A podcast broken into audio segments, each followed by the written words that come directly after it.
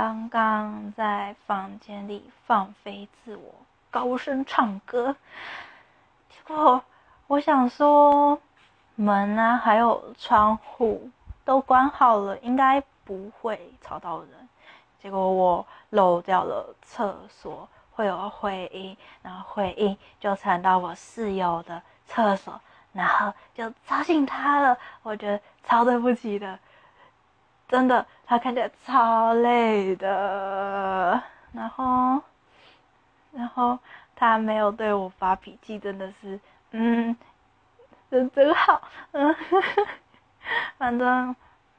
就这样啊，然后结果我们在客厅就发现说，哦，因为我我想要说把客厅的灯还有门锁起来，然后就发现通往阳台的纱窗是打开的，Oh my god！然后整两只猫都不见了，吓死他，我也有吓到，然后幸好我们提早发现，他们两只都没事，嗯。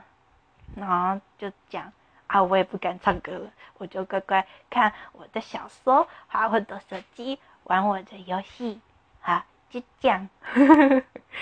嗯，以此纪念我的惊吓指数。嗯，啊，很抱歉，超抱歉他的。